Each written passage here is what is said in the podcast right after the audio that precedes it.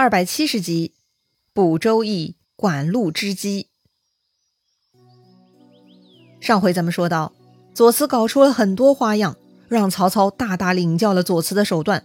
最终呢，以死尸攻击曹操，把曹操吓到晕倒而暂时收场。这之后呢，曹操就生病了，吃什么药都不管用。要说呀，曹操的遭遇是不是就像当年孙策呢？总之啊，他是遇上难缠的麻烦了。正好呢，当时的太史臣名叫许之，他从许昌来邺城见曹操。太史臣的工作嘛，就是记录历史、占卜天文，所以曹操让许之帮自己算上一卦。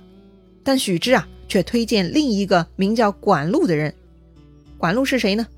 哎，曹操也是听说过这个名字的，不过也不太了解，就让许之给介绍一下。许之就说了啊，这个管路字公明，是平原人。此人容貌粗陋，非常好酒，性格有些狂放。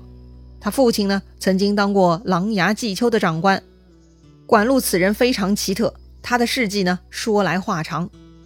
这个管路啊。从小就喜欢仰视星辰，晚上都不肯睡觉，父母呢都管不住他。管路经常说，就算是家鸡野鸟都知道天时，更何况是人呢？所以啊，他特别热爱天文。小时候，管路跟小伙伴玩耍，就喜欢在地上画画，画的呢就是天文、日月星辰。稍大一些，管路就对《周易》有非常深入的研究。《周易》嘛，就是《易经》。那可是非常玄妙的一门经典，至今还有很多人在研究呢。可管路当时还没有成人，却对《周易》研究很深入，还精通数学，擅长给人看相。所以那个时候啊，他已经很有名了。但是由于他年纪小，又名声远播，这事儿呢令人匪夷所思。所以啊，有一次琅琊太守单子春就想考验考验这个孩子，特地把管路招过去考察。当时啊，这单太守呢，已经安排了百来个宾客在座，都是能言善辩之人，算是太守的后援团了。看到这些人呐，管路就对太守说了，说自己年轻，胆气不足，请先赐他美酒三升，喝下壮胆，然后再来对话。单太守呢就同意了，给管路喝了三升酒。管路喝完，这单太守呢就跟管路讲周易了。但是无论太守出什么难题，管路啊，都对答如流。他们呢，从早上说到晚上，不吃不喝，居然讲了整整一天。太守啊，也没有能够难倒管路。最终呢，这个单太守及所有宾客都折服了，从此称管路为神童。后来呢，又有一个人名叫郭恩，家中有兄弟三个，都得了一种瘸腿的怪病。他们呢，就请管路帮忙占卜原因。管路一看，掐指一算啊，就知道来龙去脉了。原来呀，这是在闹鬼呢，是郭恩家族的长辈，不是伯母就是叔母。当年饥荒，郭恩他们兄弟为了谋得这位长辈身边的几升米，就把这个女人呐推下深井而死。所以这个冤死的鬼魂到上天去告发他们兄弟了，因此郭恩他们才得到这个报应。于是郭恩兄弟痛哭，沉痛忏悔，服罪自首了。神奇吧？这个管路啊还能破案呢。又有一事，是安平太守，名叫王基。他听说管路是个神捕，就把他叫来自己家里解决自己家的一个难题。什么难题呢？这个王基的妻子啊，经常患头风，他的儿子呢又患心痛病，这个问题啊始终无法解决。所以呢，他请管路过来帮忙算一算。管路一算清楚了啊，原来呢，这个王姬的屋子里头啊，有两个男人的尸体，在屋子西边的角落呢，一个男子持矛。一个持弓箭，他们的头啊在墙壁内，脚在墙壁外。持矛的那个刺着头，所以王姬的妻子头疼；而持弓箭呢射向胸腹，所以王姬的儿子心痛。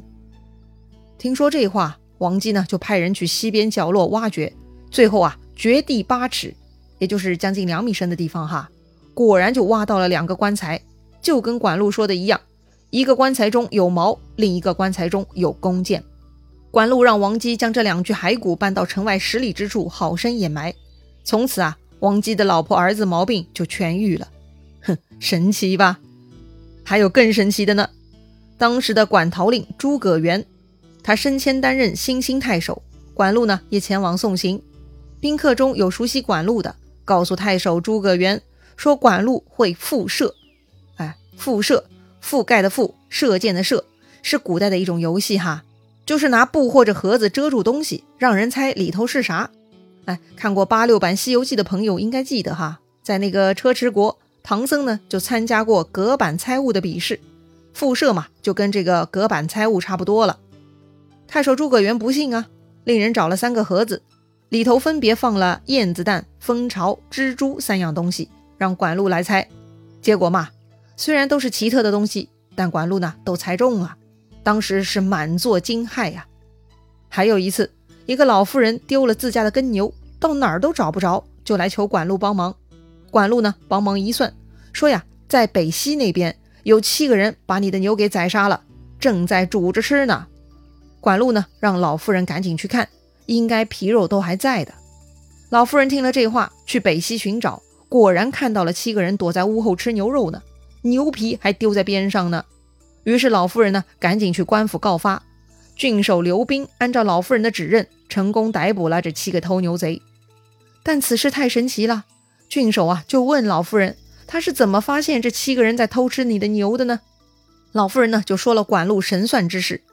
郡守不敢相信啊，就把管路叫到自己府上，在一个盒子里放上印章和山鸡毛，让管路来猜。管路嘛，自然又猜出来了。于是郡守呢，将管路带为上宾。嗯，说了这么多，咱们已经知道管路是猜谜高手了哈。但是啊，这个许之讲故事还没完呢。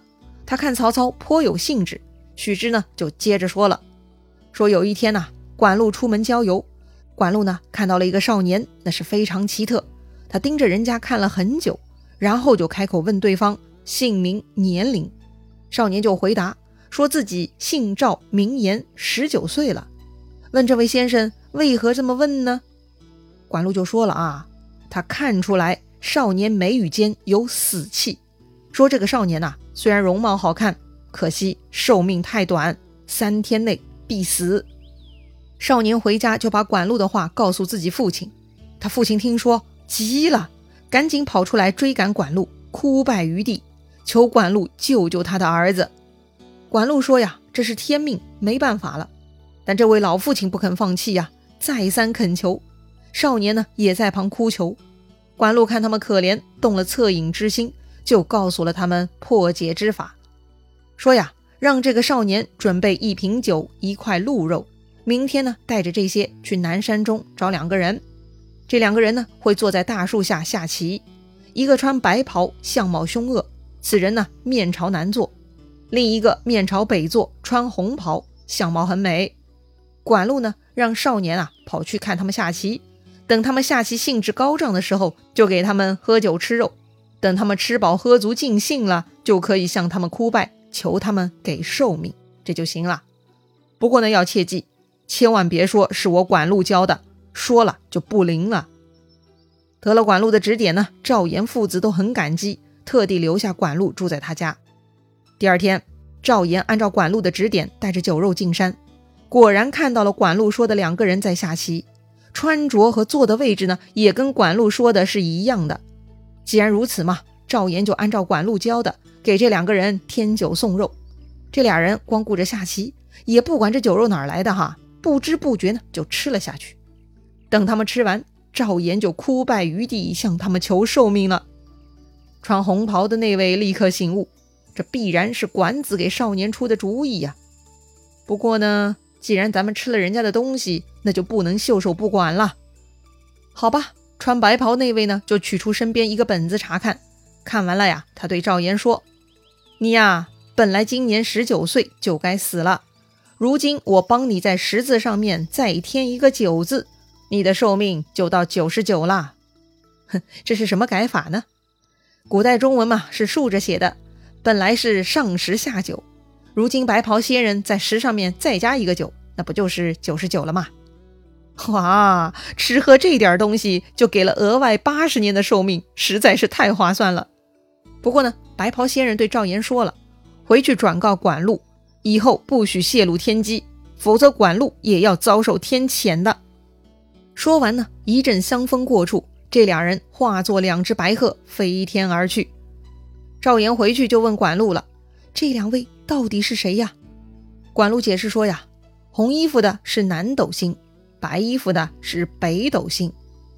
哦，这样啊，赵岩还是想不通，这北斗不该是九颗星吗？怎么只有一个人呢？管路说了啊，你看到的星星呢是分散的样子，合起来就是一个人而已。北斗管死，南斗管生。反正呢，你的寿命已经被添上去了，不用担心了。于是赵岩父子二人是千恩万谢。不过呢，从此以后，管路也不敢随意为人占卜，害怕泄露天机。如今啊，这个管路就在平原，所以许之鼓动曹操招管路来占卜。哎呦，没想到啊，这个管路的故事还真够多的哈。总而言之呢，管路是有真本事的奇人，他通仙界。如果有他的帮助，一定能逢凶化吉呀！曹操听了很高兴，立刻派人去平原把管路找过来。管路看了曹操，说：“曹操啊，只是遇上魔幻的障眼法，不必在意。”都说管路神奇哈，既然管路这么说，曹操就安心了。果然，他的病痛就有所好转了。于是呢，曹操又让管路占卜天下之事。管路说：“三八纵横，黄虎玉珠，定军之难。”伤蛇一骨，什么意思呢？三八纵横，那就是三八二十四，也就是建安二十四年。黄珠玉虎，就是指己亥正月会遇到对手，在哪里遇到呢？就是定军山之南，曹操会损失一个强有力的手下。所以啊，管路呢，这就是预测到了一场作战呢。曹操又问自己王位传承的命数，管路说：狮子宫中。以安神位，王道鼎新，子孙极贵。哎，这又是啥意思呢？曹操是不理解哈，让管路解释一下。但管路呢，却说这是茫茫天数，不可预知啊。不过呢，咱从管路的话字面意思来看，也就是曹操的后代会极其显贵的哈。虽然管路不肯细说，但曹操还是觉得此人很牛，就打算封他当太史。但管路却推辞。说自己面相命薄，不称职，不敢接受。对哦，管路会看相啊，曹操就让管路帮自己看看。管路推辞说：“大王已经位极人臣了，没有必要再看了。”曹操再三问他，管路呢都是笑而不答。曹操也没辙哈，就让管路给文武官僚看相。管路呢泛泛回答，都说是治世之臣。曹操又问凶吉善恶。但管路呢都不肯说透，这个嘛，一方面已经有先人警告过了，管路再泄露天机，他自己也要遭天谴的；另一方面，曹操这边情况是越来越糟糕了，管路也不敢明说呀。故事说到这里，这罗贯中先生似乎是神神叨叨的哈，《三国演义》嘛，毕竟是民间流传的故事，内容必然也符合百姓茶余饭后聊神聊鬼的快乐滋味哈。也算是本书的调味了。之前呢，有听友特别留言说，能不能跳开这些鬼神迷信内容，不要讲了？这个嘛，尹岩觉得呀，欣赏名著经典是可以辩证看待的。这些神神鬼鬼呢，其实就是古人精神生活的一部分，他们受到这些精神影响，才会产生多姿多彩的文化的。所以又何必跳开呢？好了，别的就不啰嗦了，精彩故事啊！下一回咱们接着聊。